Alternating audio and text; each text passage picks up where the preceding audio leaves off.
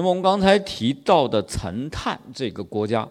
啊，这个国家我们我不细讲了。我们根据《宋史》和其他诸藩志等等文献的记载，我们基本上知道这个国家是在今天的东非海岸的，就是桑给巴尔啊，指的这个地方，啊。那么根据相关的文献，《清波杂志》给我们的信息呢，就是说这个地方呢。它是要经乌寻、孤岭啊、三佛齐才能到广州啊。我们看这个图，这是宋代的海上交通图，这就是我们说岑潭啊。他要一路到这儿啊，这是乌寻啊，就是今天的阿拉半岛南部，可能今天的这个阿曼这个地方啊，然后再到啊这个。孤立，孤立就是今天的呃，我们讲的这个印度的奎隆这块啊，然后到三佛齐就是啊，印度尼西亚，然后进也就进入这个我们说马六甲海峡，然后直接到广州啊，到广州。你看他讲的很清楚啊，昼夜行经乌寻、孤零、三佛齐国乃至广州，那么就是广州还是啊，我们说。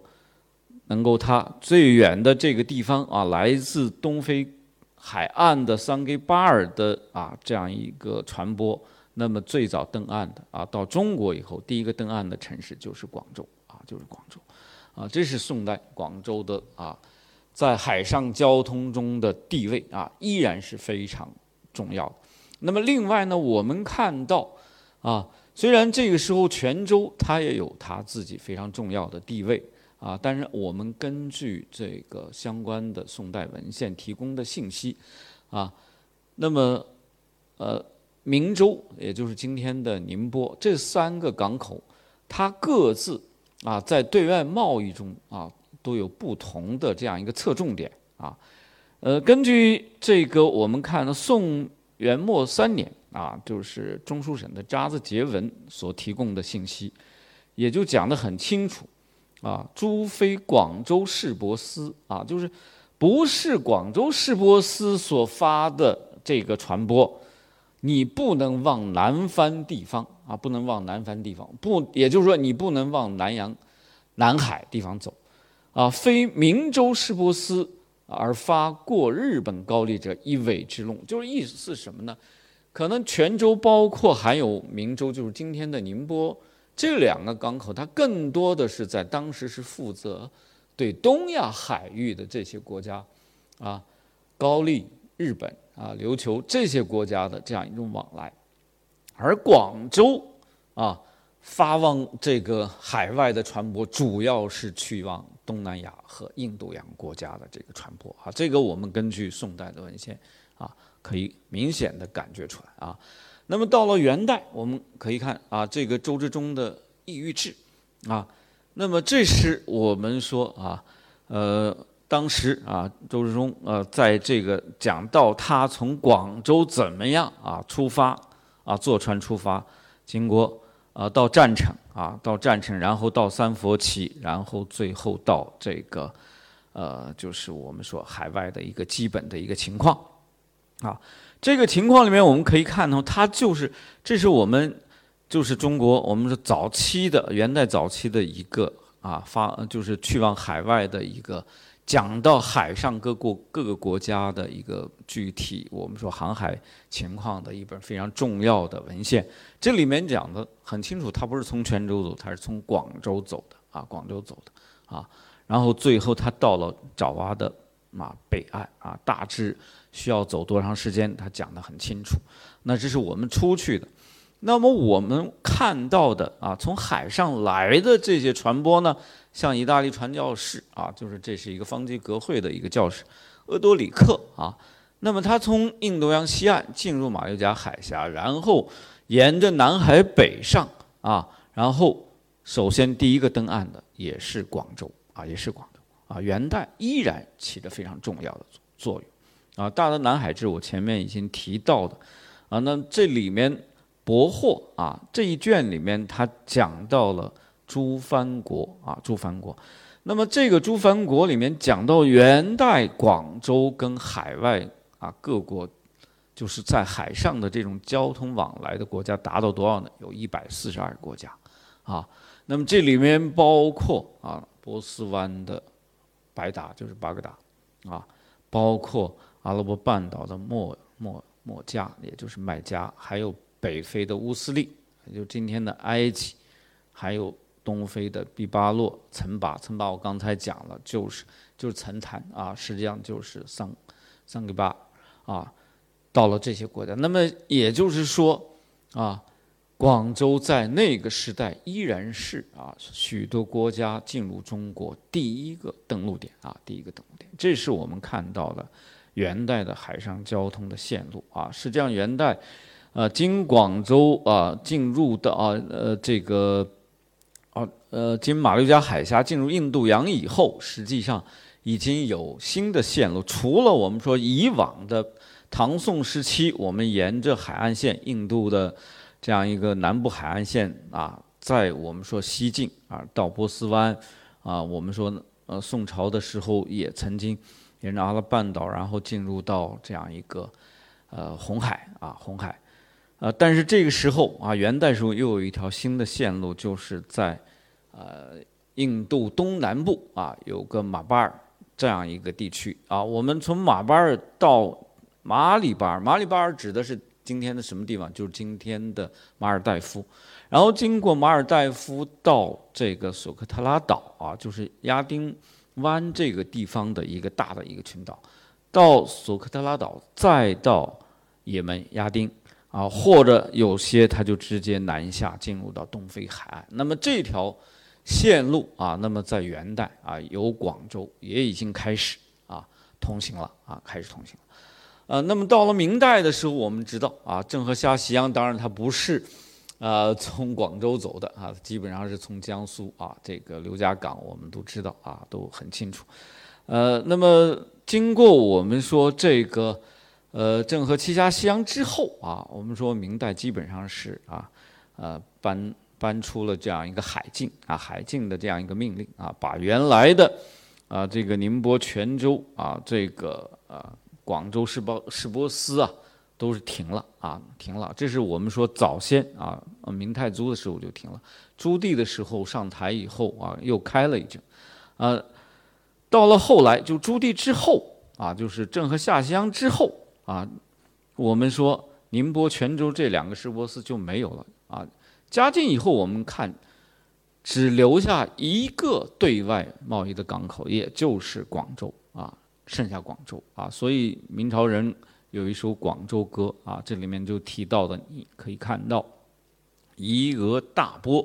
迎用日啊，顾客千家万家是，也就广州这个时候依然还是作为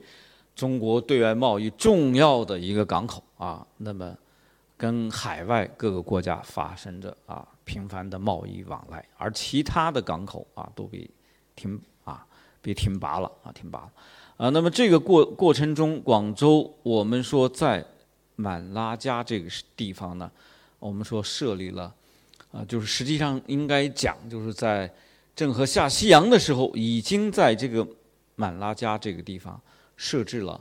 中国对外贸易的一些仓储啊啊，因为郑和下西洋当时我们说进入到印度洋以后，大量的呃交换所获的这样一个物品啊。不可能一下子全部带入中国，然后有些货物就是在马六甲这个地方啊，我们说设立了仓储啊，先放在这儿，然后再转运到中国来。所以中国在整个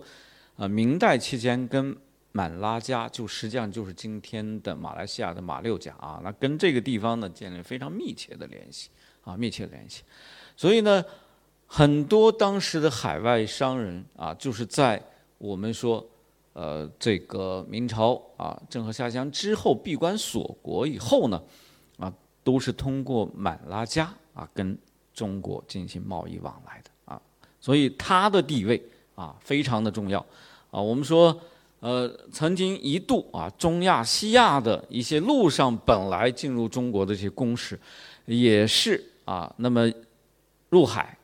啊，借着这样一个海路先到满拉加，然后呢。进入广州跟中国进行贸易啊，这个《明史录》《明史》里面都有相应的记载啊，我们就不细谈。那么葡萄牙人啊，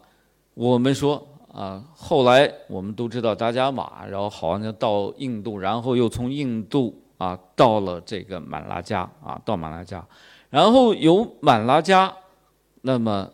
由满拉加商人的引领。然后进入到中国，进入到中国啊，那么也也就是利用马来加作为明朝的这样一个藩属国的特殊的朝贡关系啊，那么他号称自己所在的地方啊，跟这个马拉加很近啊，所以呢，坐着马拉加的这样一个海舶来到广州寻求贸易，也是从广州登岸啊，然后到北京啊。到当时的啊这个北京，然后跟中国啊啊寻求贸易关系啊寻求贸易关系。那么这些也可以看到啊，那么就是早期西方人来，首先当然是从广州登岸啊，广州登岸啊。当然我们说后来这个葡萄牙人啊，由于各种原因啊，本来正德皇帝已经跟他确定了这样一个正常的贸易关系，但是。很快，正德皇帝去世以后，新新的帝王继位以后，就推翻了啊这个原来的协议，啊，迫使这个葡萄牙人最后具有澳门啊具有澳门，然后就实际上，我们说逐步的打破了以往我们早先的这样一种啊。呃这种跟海外的贸易关系啊，海外的贸易关系啊，那么到了万里的时候，我们知道广州就出现了所谓的三十六行，来代替以往的，就是啊，就是政府所控制的石波司啊设置的石波司这个机构来主持对外贸易的这样一种关系啊，已经开始发生变化啊。那么由广州到澳门啊，绕过非洲好望好望角到欧洲的，就是有葡萄牙人。啊，以及后来的西班牙人、荷兰人，啊，呃，从广州的这条路线啊，到欧洲的这条路线也开始啊开通了啊，开始开通啊。那么到了后来，我们看到荷兰人啊的使团到了呃这个清代初年宋之年间啊，荷兰人派了一个庞大的使团啊到达广州啊，到达广州以后呢，要求广州啊进行开放贸易啊。那么这个时候，呃，广州的这个平南王啊，平南王尚克熙啊，然后接到公文以后呢，那么向啊这个啊这个北京报告啊，然后呢得到允许的时候啊，派大队人马啊在外面啊在出城迎接这个荷兰商队啊到到广州。那么这个过程啊也显示出我们说实际上。啊，中国当时跟这个西方的往来过程啊，往来，呃，往来中，广州依然发挥着重要的作用啊。到了十八世纪的末期啊，美国啊，美洲来自美啊，美洲的美国啊，那么中国皇后号啊，那么这个吨位很重的这样这样一个大的大型船舶啊，带着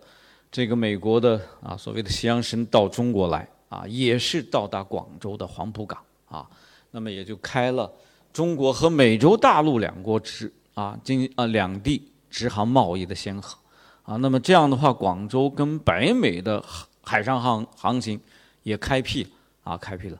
那么到这儿为止，我们可以看到，广州已经开辟了四通八达的海外的这样一个航线啊，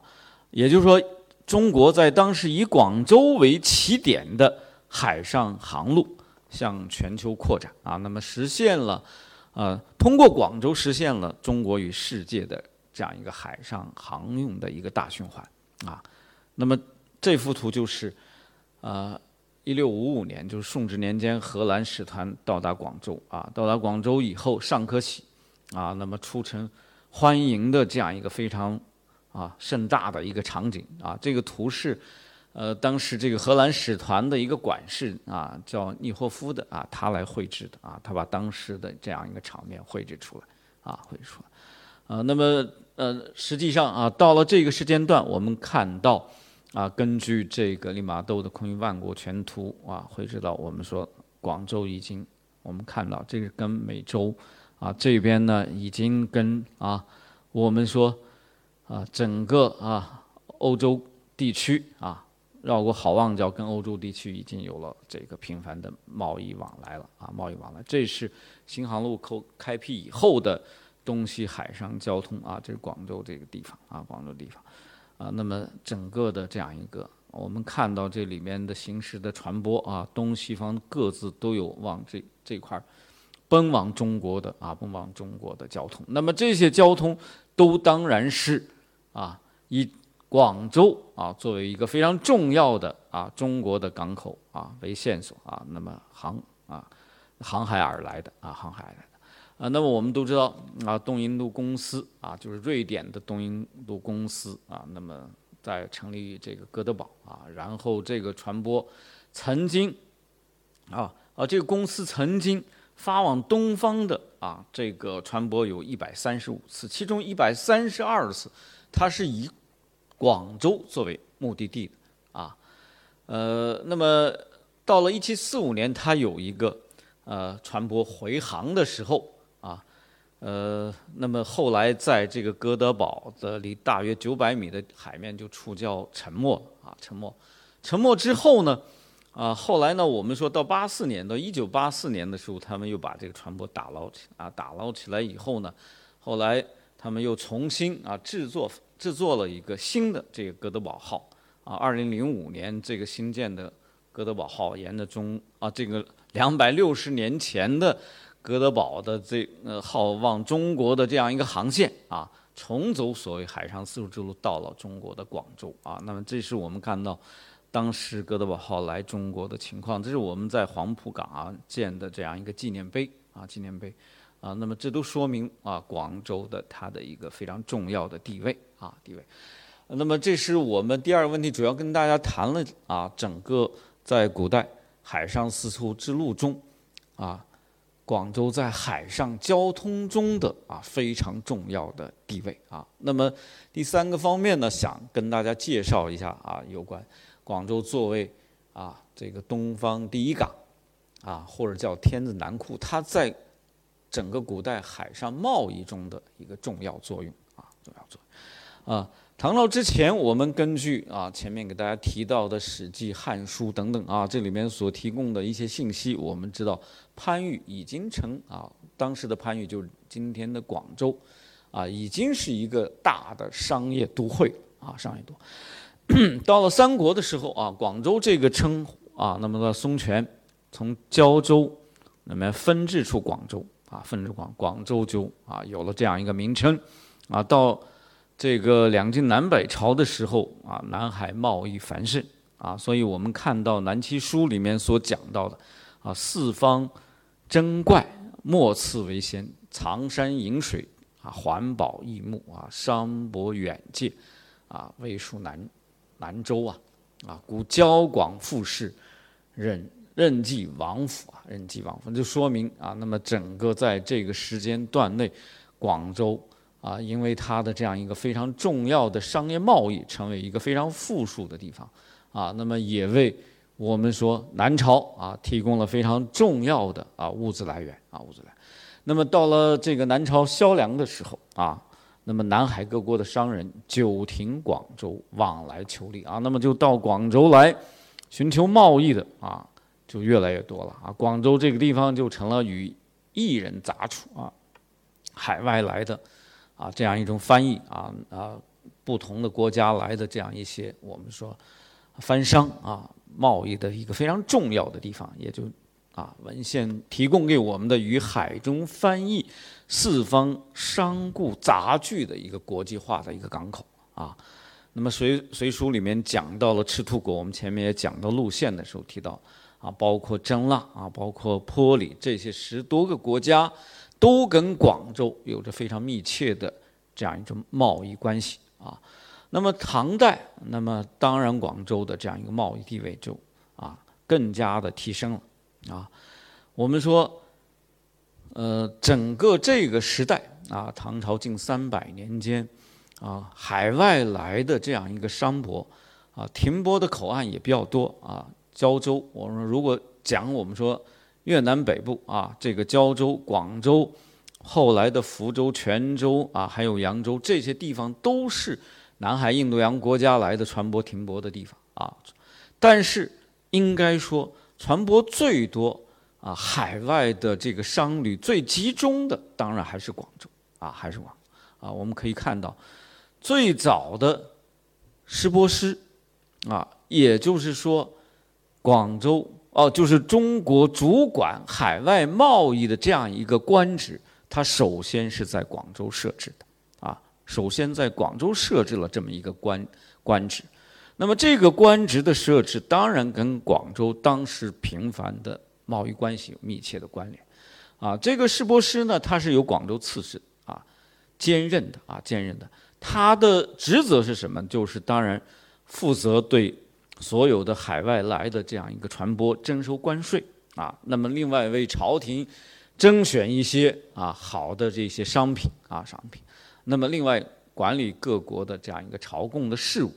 啊，包括商业的事务啊，是。那么这是应该说我们国家指定的第一套啊有关海外贸易的管理制度啊，管理制度通过师波师这个官职啊的这一个相应的贸易制度啊，那么从此中国的海上贸易才走向了一个规范化的管理。那么这个规范化的这个机构啊，那么当然首先是在广州设置啊，这个。《郭元武天下军国利病书》里面讲的很清楚，唐世之师博士啊，以岭南帅城兼领之啊，设市区啊，就是专门设贸易区啊，因蛮夷来贡者为市啊，在这这儿进行贸易啊，少收利入关啊，就是收一些关税啊。那么这整个唐朝，我们看到啊。从一些文献，从一些诗歌里面都讲到什么？南海有世波之力，岁岁攻诸暨；南海以宝产续天下，啊，南海军力兼水陆，瑰宝山际。啊，南海有蛮薄之力，啊，征获复纣等等这些语言，能提供给我们的，就确实它具有后来所谓的天子南库的这么一个非常重要的地位啊。我们今天把我们的母亲和长啊，这个珠江啊，为什么叫珠江？还有这个海珠师啊，等等，这个这两个啊，一个江名，一个海珠师，这个地方啊，这个地名，都跟我们说当时的来自海外的大量的啊，我们说这样一种贸易的产品是有关的啊，珍珠啊。轨迹啊，珍珠轨迹等等有有关。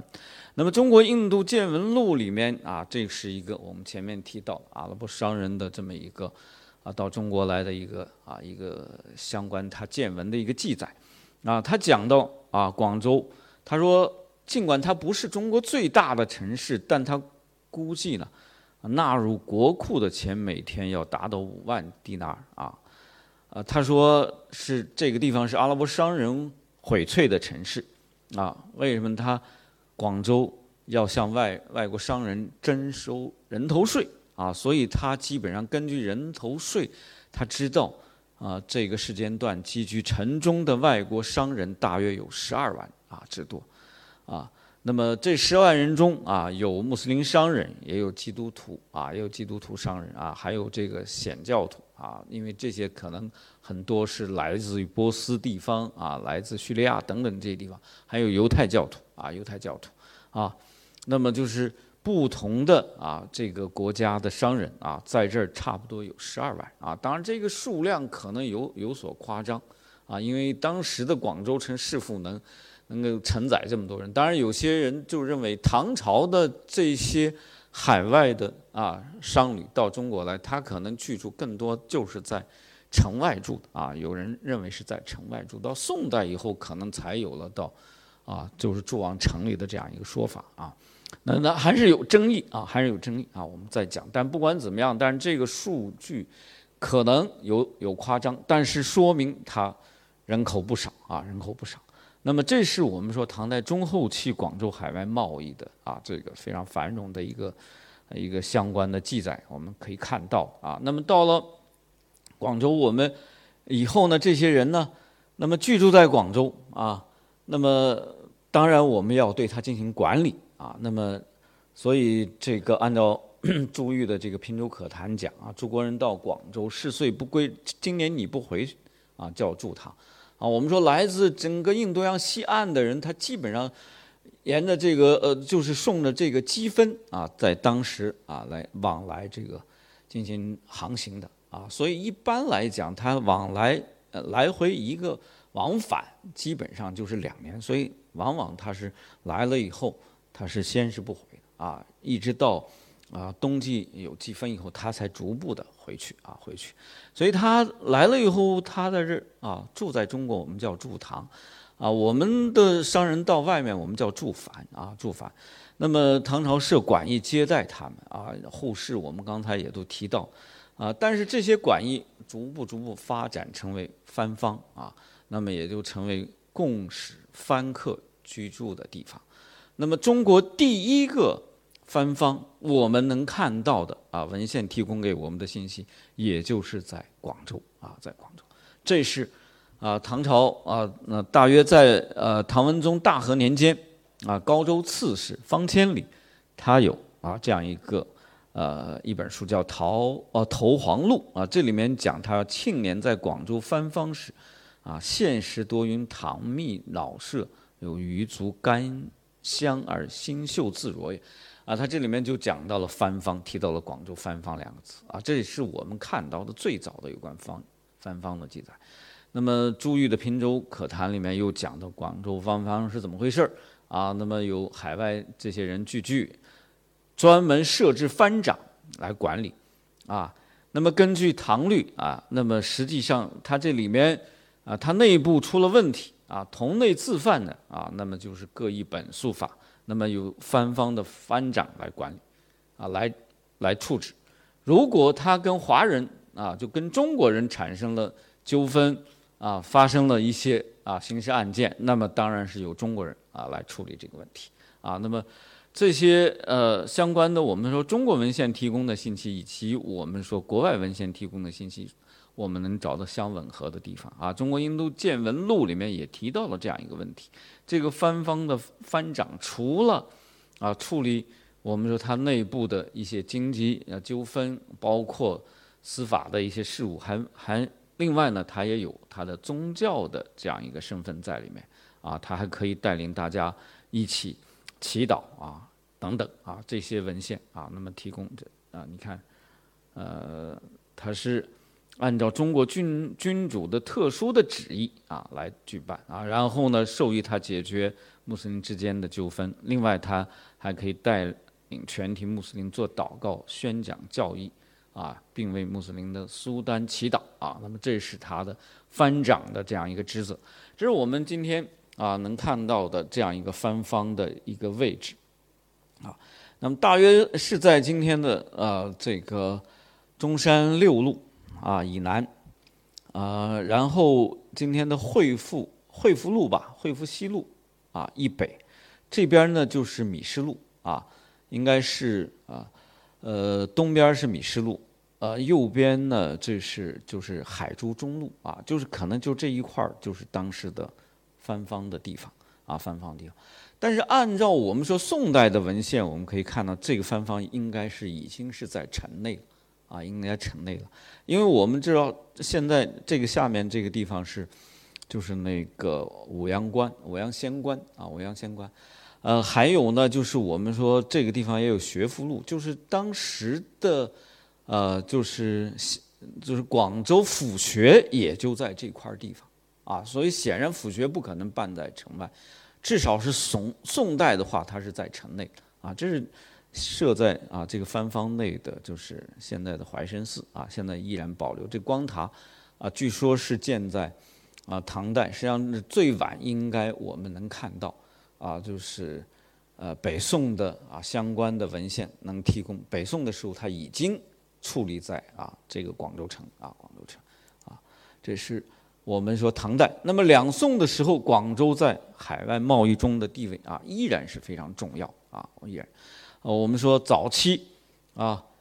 呃，这个北宋设了三个师波司啊。我们讲唐朝只是有这样一个官职叫师波师，就是主管这个海外贸易的这样一个官职啊。到了北宋的时候，专门设立啊这么三个机构叫师波司啊，三个司：广州、明州、杭州啊啊。那么到后来，陆陆续续也设了很多啊，设了很多，但是呢。实际上，长期保留的也就是广州、泉州、明州这三个啊，这三个是后来杭州也撤了啊，主要是广州、明州、和泉州三个市舶司啊，啊，那么基本上啊都是由啊各个州府来啊兼任的。但是到了后后期啊，后期广州和泉州的这两个市啊两浙市舶司，也就是闽闽州市舶司，改为专职，就是专门设这个官员，再不有当啊再不是有当地的官员来兼任啊兼任。那我们看到的。你看啊，这个神宗十七，广州、杭州、明州这三个市舶司每年就是有这些大师商人所进来的乳香呢，就有这么多啊，有非常大的这样一个啊量，非常大的量。就乳香这一项啊，海外来的这样一个物品啊，就有这么大的量。那么根据《粤海关志》啊，就是我们说，呃。当时他记录的有关北宋啊毕中原的这个中书毕对里面提到的广州进口的乳香量也是非常大啊。那么因为这个中枢备对我们现在找不到，我们只能从《粤海关志》当时他引的啊引的这里面一些呃只言片语中我们能看到。而且我们知道乳香是在整个两宋时期非常重要的啊，就是海上的这个呃输入品啊。这个输入品它以广东为主。啊，以广东，因为乳香又被称为广东香，啊，或者叫岭南乡，它而且它不是叫泉州乡啊，它叫广东乡和岭南乡啊。我们根据建炎以来啊《朝野杂记》的一个记载啊，那么北宋初年的时候，我们的外贸税收是多少呢？三十啊到五十万名啊，那么占整个政府啊，我们说 GDP 的也就百分之二十三啊。那后来逐步发展啊，逐步发展，到了南宋绍兴二十九年的时候，这一年朝廷财政总收入是四千万到四千五百万名啊。那么，但是就这一年呢，广州、泉州就这两个市舶司，它的税收达到两百万名啊。就这两个市市舶司的收入就是将近达到整个全年啊 GDP 的二十分之一。啊，这个量就已经非常大，所以你可以看到，这时候广州依然啊在海外贸易中的一个一个地位的问题啊，所以广州跟啊海外的这个直接的、间接的这个贸易关系啊，那么啊形成的这样一个影响，我们从啊这个平洲可谈啊岳珂，这是啊岳飞的孙子啊，他有一本书叫《廷史》，他到广州看到的现象，包括。南宋的时候，方信儒啊，《南海北用》里面讲到的广州番方的情况，啊，确实在那个时代，广州的确是啊，那么在整个的中国海对外啊海上贸易中，啊的地位是非常突出的啊。北宋郭襄正啊，他啊途经广州啊，到这个。啊，就是其他地方去做官啊，我我一下记不清他是要到什么地方做官。他到广州以后啊，他到啊这个就是我们说今天的越秀山啊，越秀山上了越秀山，也去了番方啊等等这些地方。他看了以后，他写了很多的诗啊，很多的诗。这里面他看，我们可以看到广州当时海上贸易的一些盛况啊。那么他写到那个这个番方里面的有些呃具体，因为我没有引啊，没有引太多。这里面提到的，你看最后他这首诗里面的“同门争脑砸大鼓，泊船皆尾天南回”啊，这个大型的这个船舶，一个船接一个船的啊，然后回来，然后户量诸己若失米，淡树细香若煎柴啊，就是说这些珍珠啊。诸己啊，像像买米一样的啊，就像我们在街市上买米啊，像西巷啊，就是呃这些我们是非常来自啊非常贵重的来自海外的这些产品啊，就像我们在啊这个我们市场上买这个柴啊，买这个我们生活的柴一样啊。那么显然啊，广州这些舶来品啊，在当时啊广州的一些啊这个货物啊，非常这个什么。啊，繁盛的这么一个局面啊。那么到了宋代的时候，我们说中国就指定了第一个啊有关海外贸易管理的一个条例。这个条例就叫《广州市舶条》，这是在一零八零年啊正式修订颁布的啊，那么也成为整个宋代市舶贸易管理的一个非常制度范本啊。它在泉州、在明州、在其他的市舶口岸啊，都是要必须要参照这个条例。这个条例它就是以《广州市舶条》为主啊修订而成的。啊，那么这里面显然也可以看出啊，北宋的时候，我们说依然广州的一个非常重要的地位啊，重要地位。